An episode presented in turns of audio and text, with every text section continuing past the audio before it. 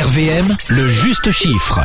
Vos abonnements, votre abonnement annuel Netflix pour toute la famille, c'est ce que l'on vous offre cette semaine. Le tirage au sort, c'est ce soir entre 18 et 19h et on continue de vous filer vos passes et on joue avec Estelle, c'est ça, de Ranvé. Oui, elle est dans sa voiture, je crois.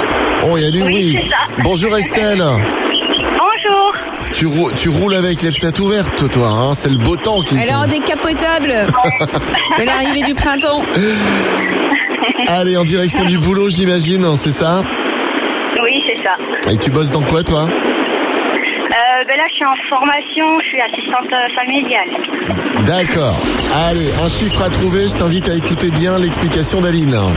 L'usage semble l'emporter sur la règle, malgré la recommandation de l'Académie française de préférer le féminin. Une majorité de Français déclarent dire le Covid et non la Covid. Selon ce sondage IFOP, combien de pourcents des Français emploient le masculin Allez, tu as 15 secondes, c'est un pourcentage.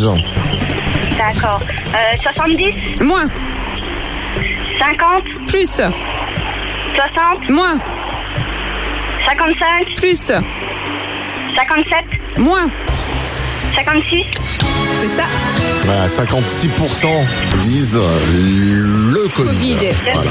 Il y en a, ils disent les deux, 25%. Et qu'est-ce que c'est euh, Et pour le là ou le Wi-Fi, alors comment ça marche Ah, je sais pas, j'ai pas encore. Moi, je dis là. Bon. Bon. Moi aussi, là.